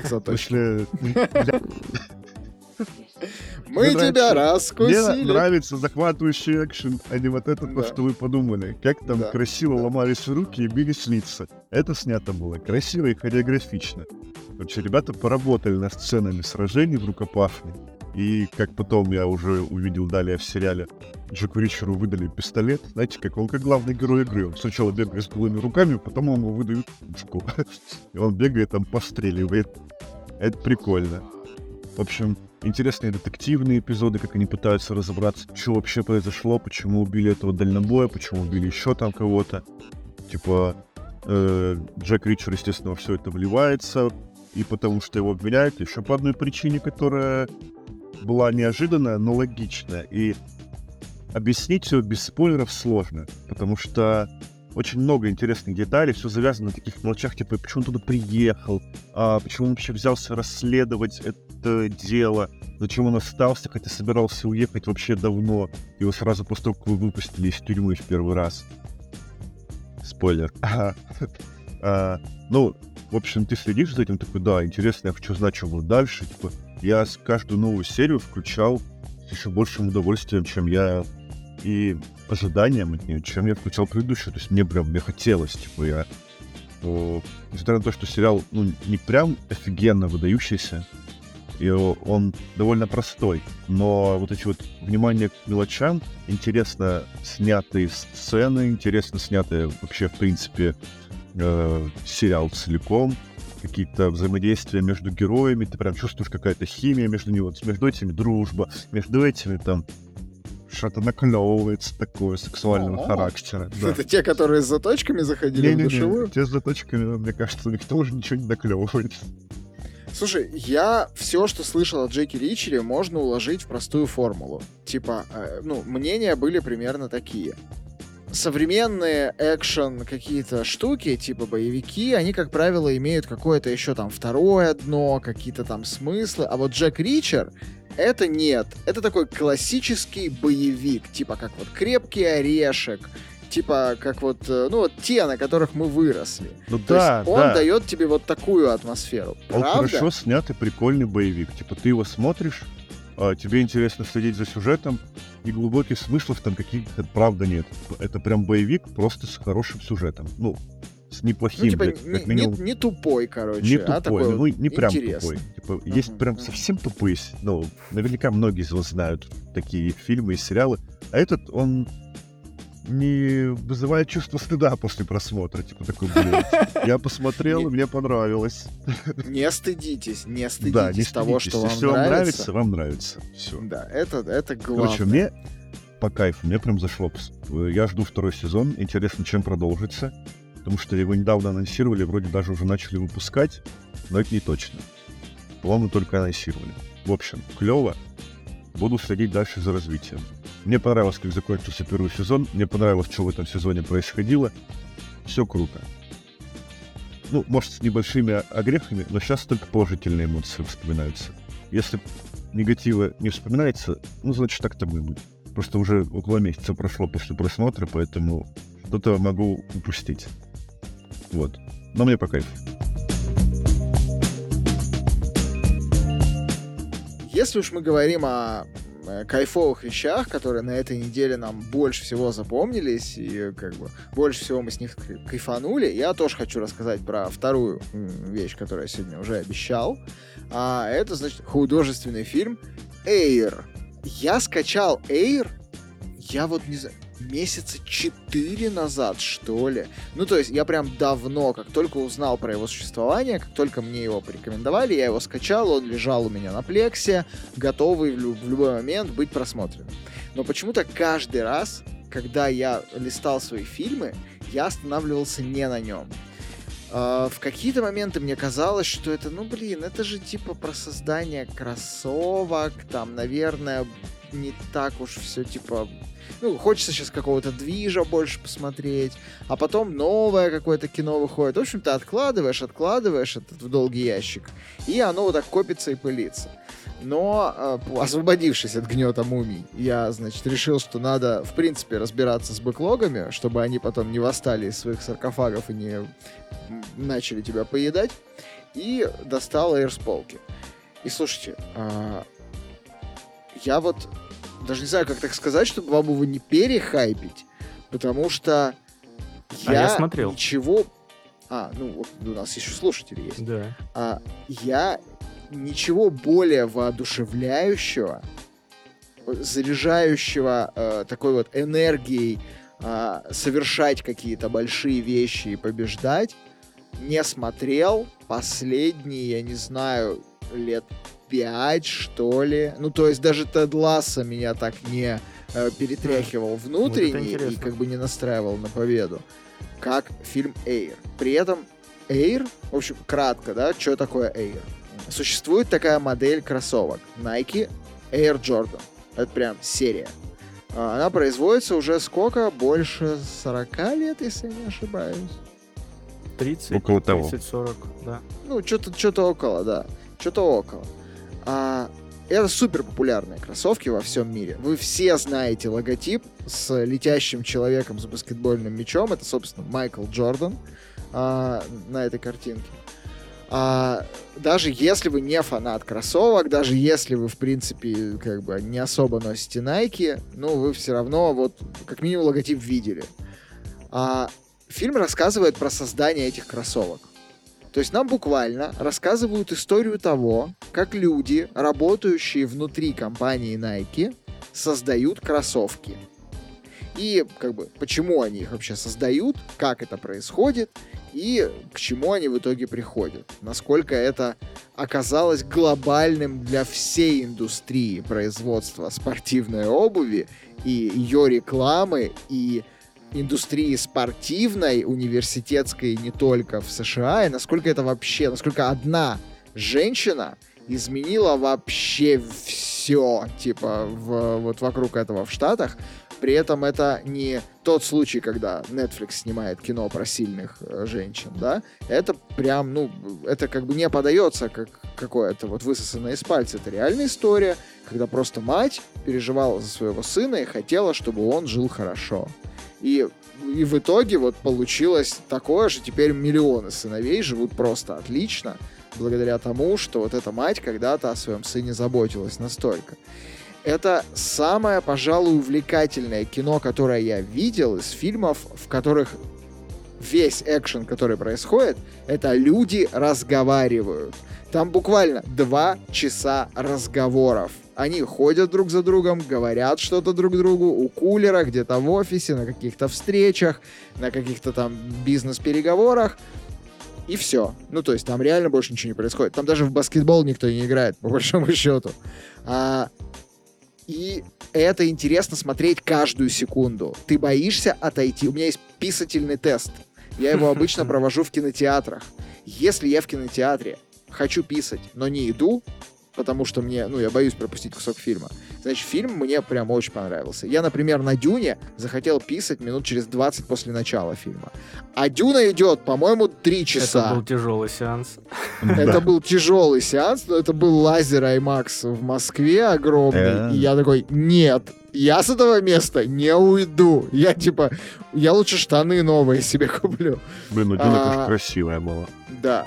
И вот, вот здесь был тот же эффект. То есть я реально не мог оторвать глаз от того, что они делают, как они это делают, как они говорят, как это сыграно, написано, сделано, какие эмоции. Вот все, что герои испытывают на экране, ты испытываешь, сидя у себя на диване. Поэтому, когда фильм заканчивается, у тебя внутри состояние, блин, я все смогу. Я вот сейчас встану с дивана, вот прям сейчас там, не знаю, начну питаться правильно, начну спортом заниматься, книжку, наконец, прочитаю, предложение там сделаю своей подружке. В общем, сделаю все, о чем так давно мечтал. Вот оно создает в тебе вот эту волну внутреннюю, а, как, я не знаю, как музыка некоторая создает. Она дает тебе прям энергию, на которой ты можешь лететь. Это вот на меня фильм именно так, именно вот таким образом повлиял. При этом а, я как бы не, синеф, не синефил и не то чтобы там сильно разбираюсь в каких-то тонкостях, но даже я считал очень классные вещи, которые в этом фильме сделали. Например, кино, которое по сути про Майкла Джордана и про кроссовки Air Jordan, показывают кроссовок Air Jordan один раз, а Майкла Джордана показывают, а, ну давайте так, у него суммарно, наверное, минут 5 хронометража во всем фильме. И то И со при спины. этом- Да, да, я про это и хотел сказать. То есть в каждой сцене, где он есть, он, это, это иногда даже выглядит кринжово. Он специально отворачивает голову от камеры. Типа, мы не видим его лица ни разу в фильме. Вообще ни секунды. Прикольно. Даже, даже когда это прям вот, ну, ну, то есть подошел чувак, показывают чувака и Майкла Джордана. И чувак прям тянет ему руку поздороваться. Ну, то есть все, сейчас его покажут. Нет, Майкл Джордан отворачивается, и мы его не видим. Я очень долго не мог понять, что происходит. Почему так?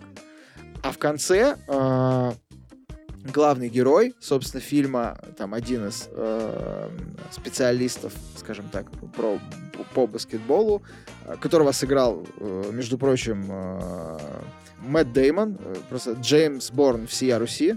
Э, Он, значит, э, толкает диалог, о, монолог, очень классный на переговорах. Он там говорит очень интересную штуку, что типа вот мы все в этой комнате сейчас, они уговаривают Майкла Джордана работать с Nike.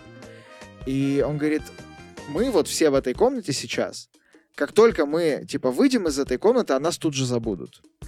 А ты, типа, Майкл Джордан, и то, что ты будешь делать, единственный, кого запомнят.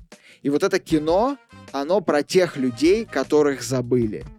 Оно не про Майкла Джордана, оно не про кроссовки. Оно про то, что было очень много людей, которые абсолютно, ну, которые всю, всего себя просто отдавали этому процессу настолько, что смогли там практически убыточную э, компанию Nike и тем более убыточный и близкий к закрытию отдел баскетбола в компании Nike, сейчас даже смешно про это говорить, а, они смогли вытащить одной сделкой супер рискованной, которую вообще непонятно как провернули. Ну, то есть теперь понятно, когда я кино посмотрел.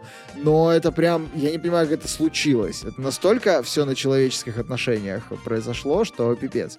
И они смогли ее вытащить в лидеры рынка. То есть, а, чтобы вы понимали, они там борются с Адидасом и с Converse за баскетболистов, типа. Сейчас смешно, потому что сейчас, мне кажется, Nike это абсолютно какой-то лидер на этом рынке. Все выходят в Nike, играют в баскетбол в Nike. И вообще, ну, Майкл Джордан. А это времена, когда Джордан еще супер-супер молодой. Типа только-только там из школы выпустился. То есть в него как бы... А, на не, на, в него не то чтобы не верят. Люди видят в нем потенциал и говорят ему, ну смотри, ну ты хороший игрок, мы тебе там дадим, например, там вот 100 долларов. И еще пятируем дадим 100 долларов, и кто из вас там будет лучше, тот и молодец. А вот этот чувак, главный герой, он настолько вдохновился и настолько увидел в нем гения, что он такой, не, давайте мы все бабло в него валим, потому что вот надо про него прям делать. Он прям творит историю нахер. А мы тут так, типа, кроссовки шьем. Давайте на него ставку сделаем, и тогда будет, типа, всем хорошо. Как раз именно из этого фильма я узнал интересный факт, что, оказывается, раньше баскетболисты играли в конверсах. Это был шок. Да, да. Как в этом да. можно было бегать? Там были Converse, еще какая-то фирма, Adidas, по-моему, что ли. Ну да, Я недавно Adidas. смотрел буквально позавчера, что ли, эту документалку про историю компании Nike.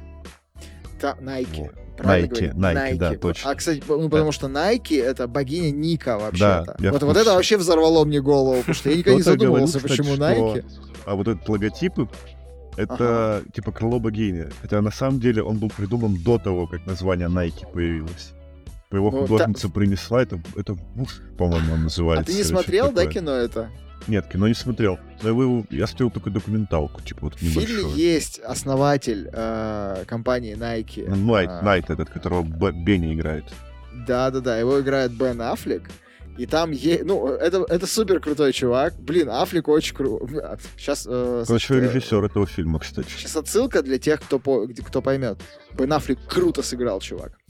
А, а вот, значит, э, и он, там такой, как бы, э, утомившийся CEO компании, который, э, значит, создал стартап буквально, вывел его там на миллиардные обороты, э, у него появился совет директоров, который дрочит ему мозги, какие-то сотрудники, которые вечно мучаются, а он хочет только помедитировать, и чтобы от него отпились, и на своем, типа, Порше кататься. А, и он в какой-то момент рассказывает про эти вещи, что типа, не, надо было назвать компанию по-другому, что-то дебильное какое-то название. А логотип, типа, блин, она мне его принесла, я такой, э, и спросил, а нравится он мне или нет. Я такой, ну, я привыкну. Давай, типа.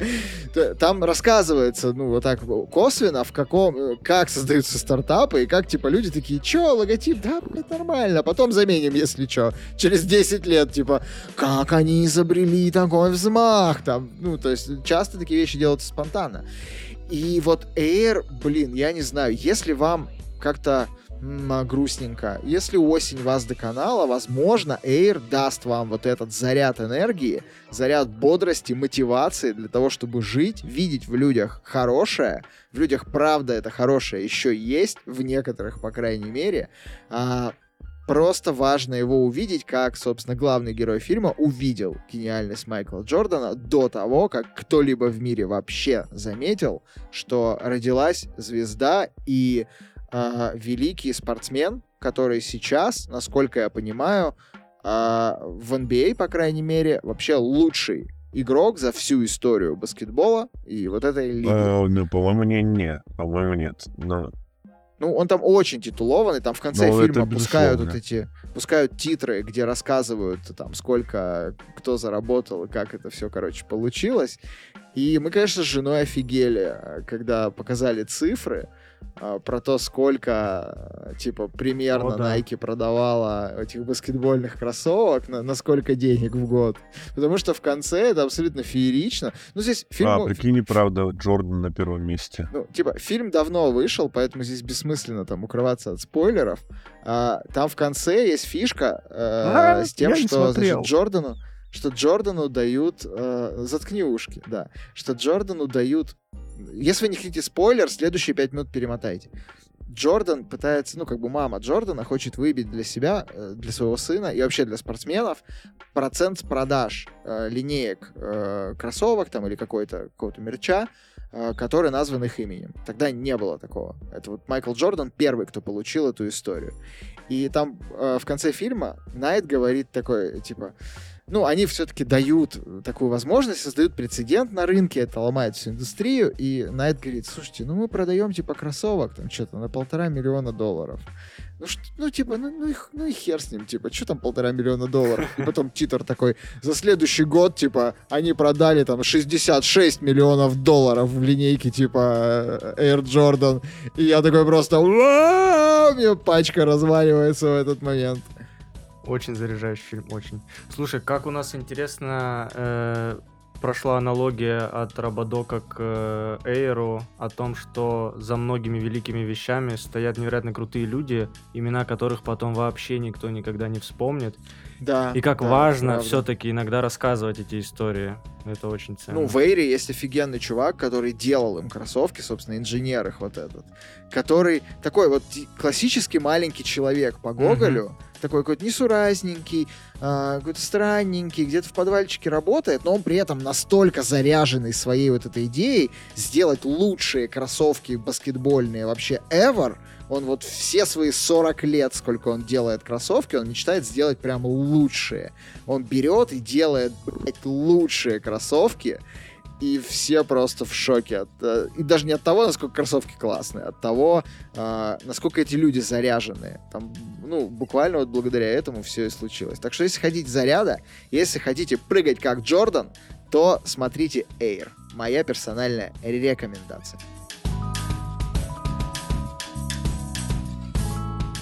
Ой, ребятки, ну что, вы ждали, вы просили аниме в нашем подкасте. Начинается. Так, сначала на старте, пока мы не перешли точку невозврата, Джонни, нас атакуют, нас атакуют. Да, Кто да, да. нас атакует? аниме. Нет, Титаны. Ну, блин, Ай, Ай. сука, запорол. как ты шутку. мог? Как ты мог? Уволен, уволен из подкаста. Да, все. Без Вырубай микрофон, иди в угол. Так, пацаны, э, давайте-ка обсудим, как у вас вообще обстоят взаимоотношения с аниме. Плюс-минус нормально. Но я, Доверительно. честно, никогда не смотрел практически сериалы аниме. Я только полсезона «Убийцы демонов» посмотрел, но меня выбесил этот рыжий, который постоянно орет. Я такой, Это, я это больше в любом могу. аниме, да, по-моему, такой персонаж есть. Ну, это я, во- перебор просто. Я такой, все, я не могу это слышать, больше не смотрим это. я вообще всегда отрицал, что я смотрю аниме. Я не знаю почему. Пока не стал Хакаги. Нет. Э, Я вообще не знаю почему. Ну, правда, я вот не знаю почему, но почему-то у меня с ним как-то не сложилось. Ну вот, может быть, на волне его популярности я просто не был в это вовлечен, но как-то вот не сложилось. А потом я сел и стал думать. И давайте загибать пальчики. Покемоны, Я не смотрел. Сейлор Мун, Смотрел. а, Лоло и Пепе. Советский мультик, между прочим, Про советско-японский. пингвинов так это что- аниме. Ну, технически это японская анимация. Окей, прикольный мультик был. А, Кровавый был даже, по-моему. Там ну, лучше бы не был, но да. Ну, да, А, интересный был. А, Ди, ну, там был такой чувак, который охотился на вампиров, которого звали Ди. Слышал про такое, но не смотрел никогда. Вот. А Хельсинг, какой-то из Хельсингов э, когда-то. Есть такой мульт. А, и я такой вот позагибал, и такой, так я, блин, что?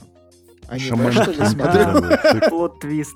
Саморазоблачение. Shaman King, Топ, Андрей. топ-10 аниме предательств. Да-да-да. Кто из вас не смотрел Shaman King? Ну ты что, это же база, это основа, конечно. Ну да, да. С этого, наверное, все анимешники начинались когда-то. Слава богу, я начинал с Лоло и Пипе. Да, слушай, не, Shaman King, естественно, меня очень бешеное впечатление произвел. Мы потом с пацанами бегали и палками друг друга лупили, представляли, что мы шаманы. И деремся, типа, на битве шаманов. Но это было прикольно, увлекательное детство. Почва есть, есть чем работать. Э, Если говорить Да. обо мне, то у меня с аниме всегда было, знаете, по касательной. Я тоже смотрел в детстве Шамана Кинга, скорее всего, что-то еще, но в целом, я бы сказал, я где-то в стороне от этой истории. Это отдельный большой движ, в который я, так, знаете, раз в пятилеточку пяточкой, чтобы попробовать температурку, забегал, но не более того. Э, Но, как и в любом жанре, как и в любом медиуме, да, бывают такие штуки, которые разрывают так сильно, что выходят за пределы своего медиума. О них начинают говорить все, писать все, обсуждать все. В общем, классическая история аниме для тех, кто не любит аниме. Для меня такой штукой когда-то стал Наруто. При всем при том, что, как я сказал, аниме я смотрю редко. Наруто я посмотрел всего и дважды. Что вообще Ёптить. полное безумие. Обожаю. Вообще любовь навсегда. И это единственный большой аниме-сериал, который я, в принципе, от начала и до конца посмотрел. А потом случилась Атака Титанов. И сейчас, наверное, мы точно можем сказать, что это такая же огромная вещь, которая вырвалась за пределы своего медиума, потому что о нем говорят все, везде. И судя по тому, что я читал, это чуть ли не крупнейший аниме-проект последних 10 лет в плане просмотров и а, оторванных пачек зрителей. Я хотел рассказать о нем, знаете, в- через призму того, э, как атака титанов переплеталась с тем, что происходило в моей жизни. Потому что, наверное, классических обзоров уже все давно наслушались. э, срач по финалу уже отгремел. Э, я немножко попытаюсь зайти с другого угла. Итак, 2013 год на дворе. Я оканчиваю первый курс университета. Потрясающее время. 2013 сам по себе. Неплохой был год еще тогда. Супер время, куча новых впечатлений каждый день, куча новых знакомств. В целом вся эта атмосфера студенчества. Супер времена, обожаю.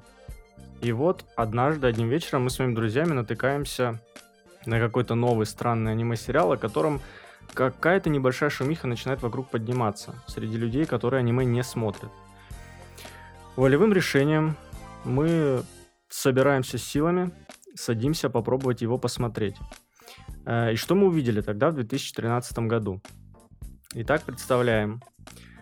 Э, Вселенная, которая выглядит как смесь позднего средневековья и стимпанка, что-то вот, что-то вот в этой области. Э, Ну, то есть они там, типа, э, уже церковь сильна, но, но двигатель внутреннего сгорания еще не придумали.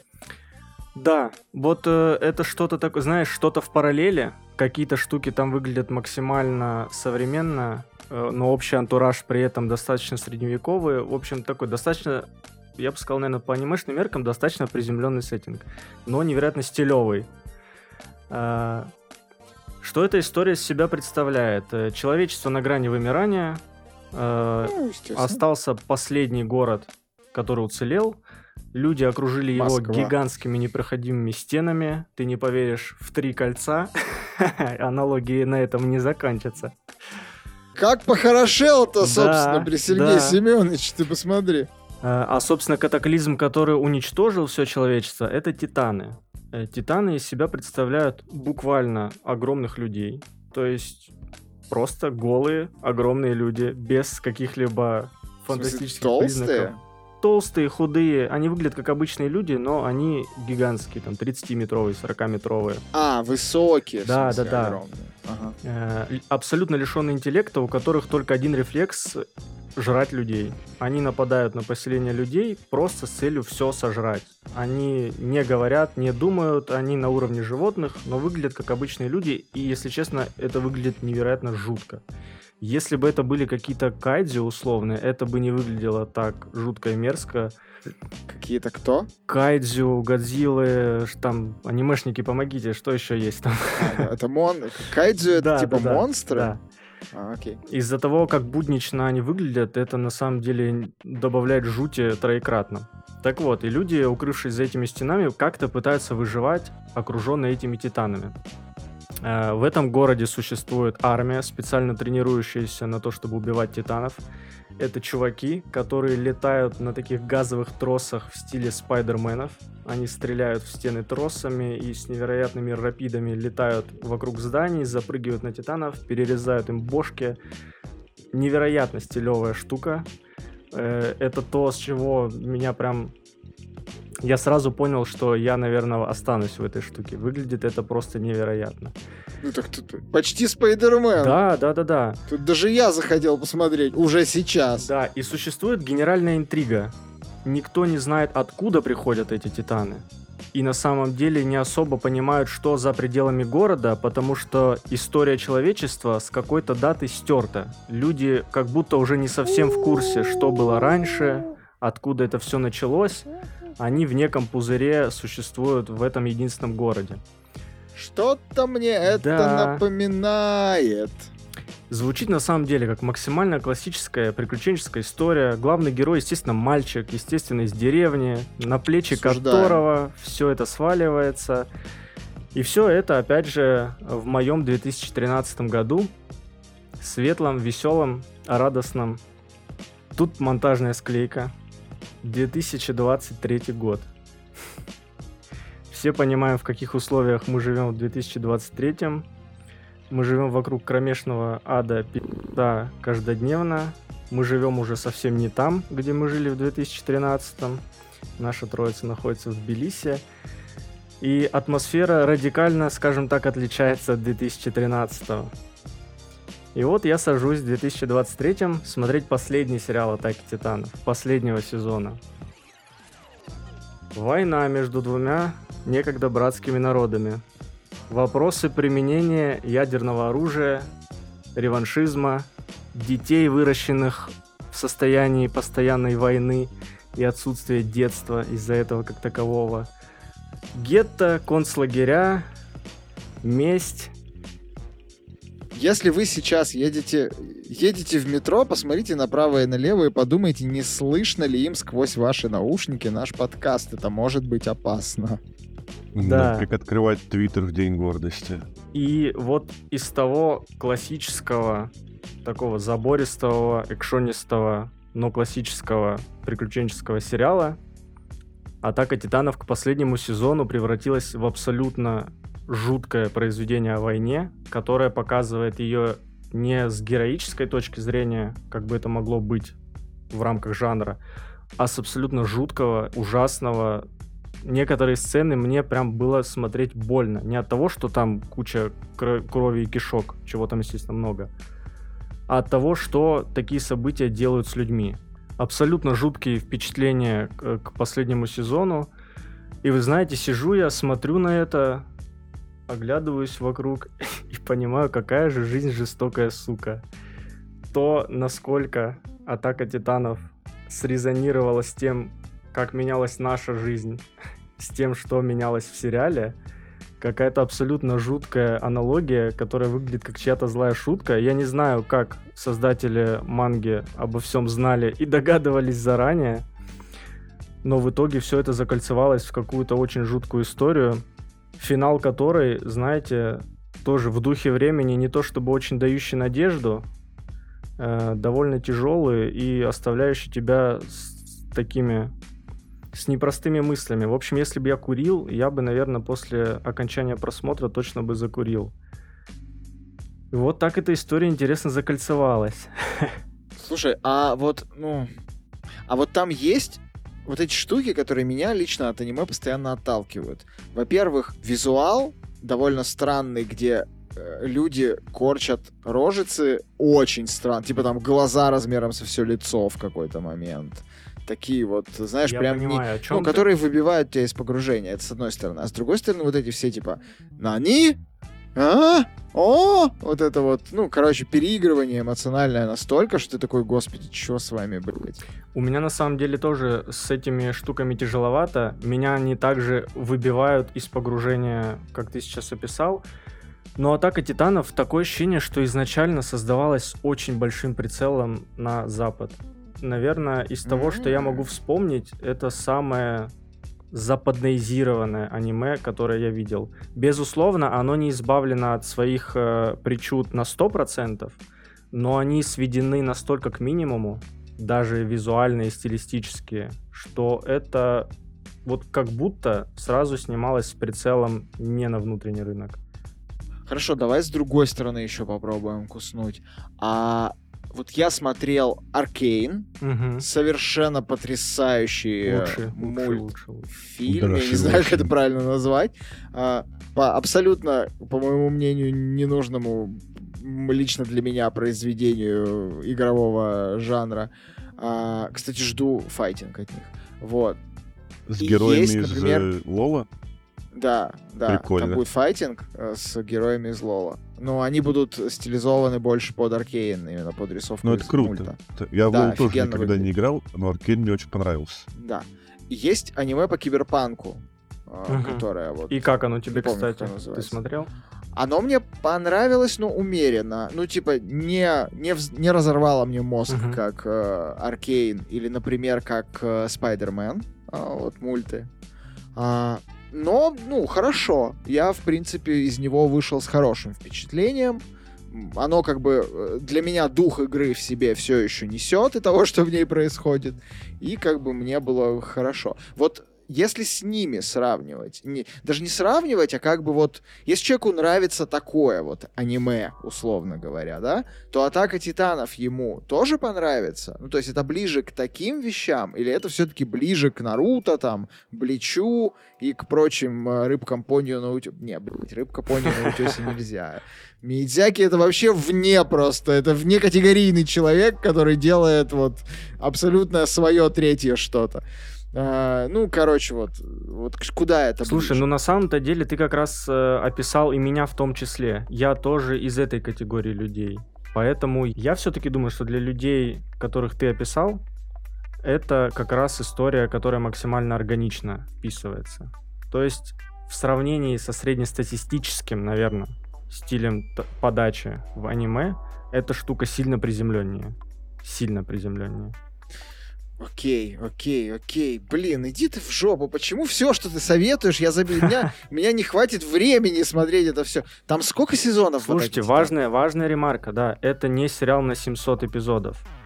Это 4 Титанов? На сезона. 800! Да, это 4 сезона по 15-20 эпизодов, 20-минутных. Ну, то есть, в сравнении... 20-минутных? Ну да, классическое, э, классический аниме-эпизод, который по телевизору укладывается в полчаса, там минут 20 чистого То есть это времени. буквально под это можно завтракать, типа. Вполне, вполне. То есть, на самом-то деле, не такой уж э, необъятный хронометраж. Насколько я понимаю, там суммарно все что-то типа часов 30 занимает. Около того. Ну, типа вот. Опять же, тот опыт, который я сейчас описал, его уже не повторить, глядя это в течение 10 лет, оглядываясь Не, ну, на последние колоритные 10 лет. э, Но это, безусловно, стоит того, чтобы даже ворваться в это в режиме марафона. Не- А невероятно. Сколько сезонов вышло за 10 лет? 4. Четыре. Жесть. Это Бедные типа... фанаты. Спасибо за бета-тест, пацаны. Мы сейчас ворвемся. Ребята, я вам скажу больше. Вот просто сейчас все, кто смотрели, они услышат мою боль. Последний сезон вышел в 2020 году. А как так? Последние, сука, три серии этого сезона выходили чуть ли не... э, нет, последние они побольше, но они выходили чуть ли не по две серии раз в год. Финал был растянут на три года. Это, это, это самый ужасный опыт онгоинга, который у меня был. И Они ждали рад, что... просто 23-й год, такие, не, рано, ждем. Вот сейчас в мире пи***ц случится, вот тогда будем релизить. Вот ты смеешься, а я же именно об этом и говорю, оглядываясь на то, как это все в итоге совсем совпало, это просто вынос мозга. Они что-то знали, они точно что-то знали. Так Но... ты говоришь, они выходили вот последние несколько лет, то есть последние серии вышли вот буквально недавно, да?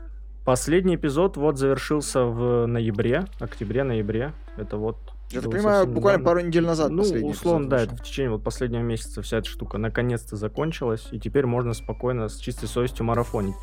Что я вам и советую на самом деле сделать. Э, Забавно, не... что у них очень сильно скачет количество серий от сезона к сезону. Типа в первом 25, во втором 12, а потом опять 26, потом вообще 30. Интересно, почему так? Ой. Это Япония. Не задавай да. такие вопросы японцам никогда. Это бессмысленно. Типа, Япония очень классная, но попытаться понять логикой некоторые вещи в ней абсолютно не имеет никакого смысла. Я очень долго жил рядом с Японией. Я был в Японии и обожаю эту страну и японцев вообще всей душой и сердцем. Но Япония, ты странная, и это правда, блин, так. Я за все время, что там жил, ни разу не успел съездить в Японию. Ну, там, в смысле, где, где ты. Да, там же, где и я, на краю земли. А. Там далеко-далеко.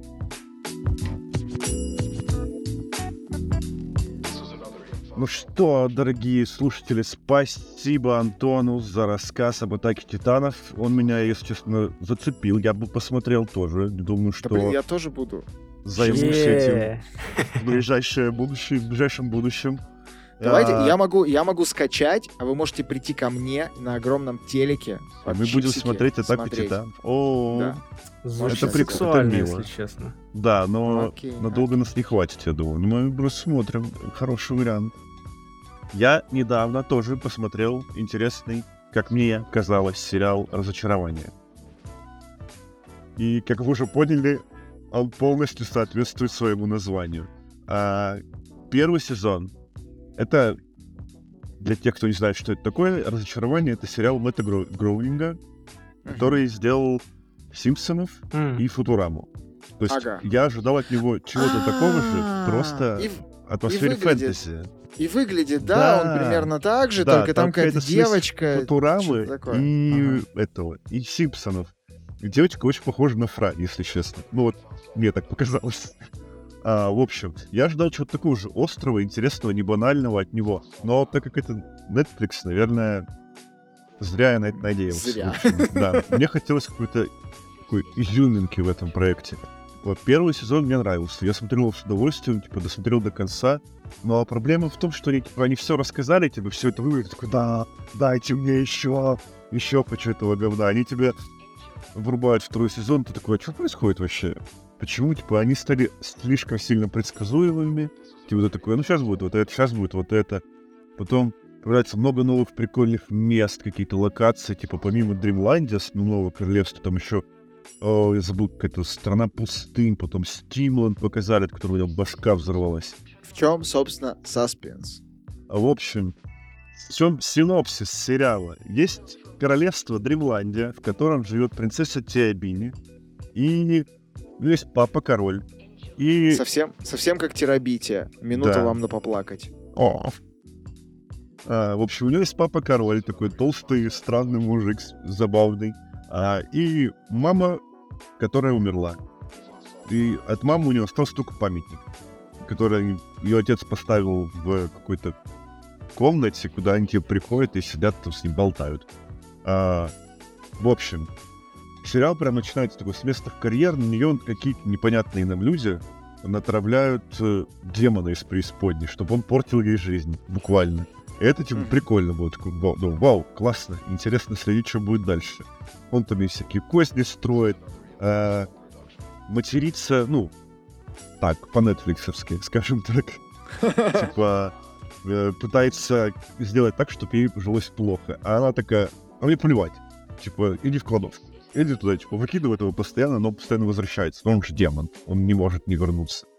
Вот, так у них постепенно развиваются отношения, они дружат. А параллельно там еще есть третий друг у них. В общем, да, как вы поняли, типа я уже проспойлерил, что они подружились и стали друзьями. Ну, это сразу понятно, понятно становится. Там такая, знаете, токсичная химия между персонажами.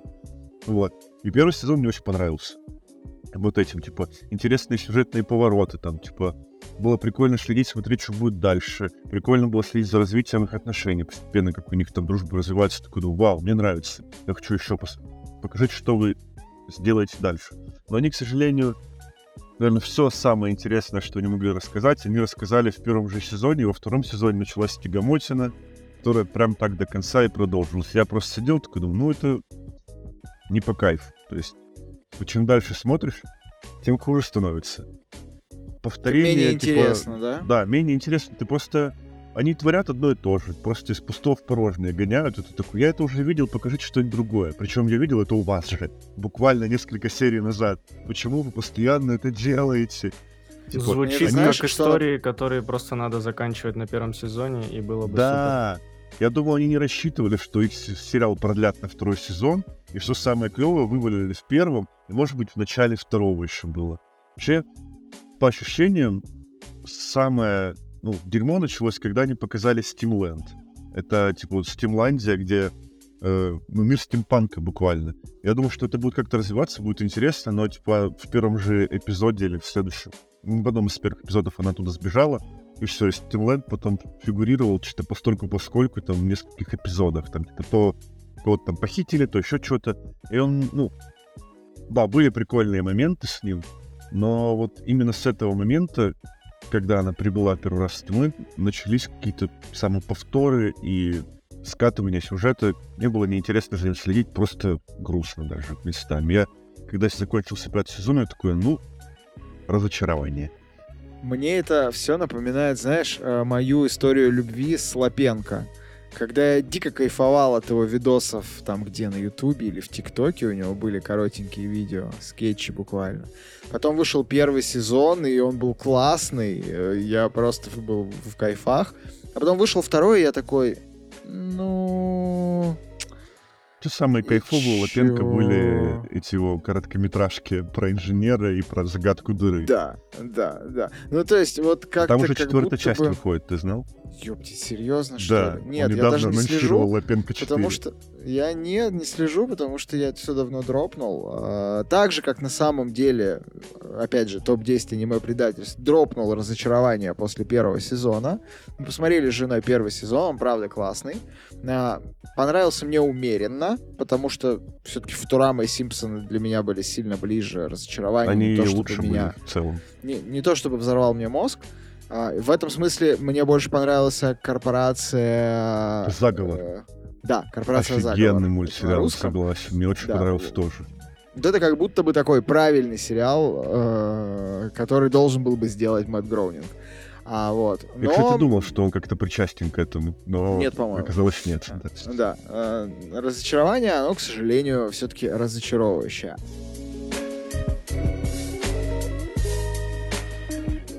А я надеюсь, что наши выпуски вас разочаровывать никогда не будут. Подписывайтесь на наш телеграм, ссылочка в описании. Пишите свои комментарии, не забывайте ставить звездочки, оценочки, пятерочки, десяточки, максимальные, которые возможны для той площадки, на которой вы слушаете этот подкаст.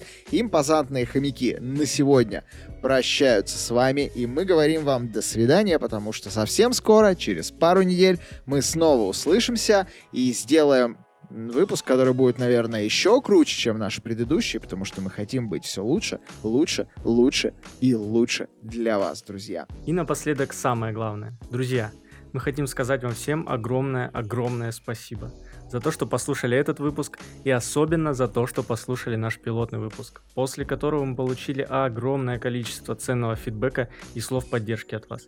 Высылаем вам просто килотонны благодарности за вашу активность, подписку и реакции. Это невероятно важно и ценно для нас. Будем стараться для вас и дальше делать качественный контент. Всех обняли, поцеловали. До скорого. Спасибо вам, любим вас. Всем пока. Споки-ноки.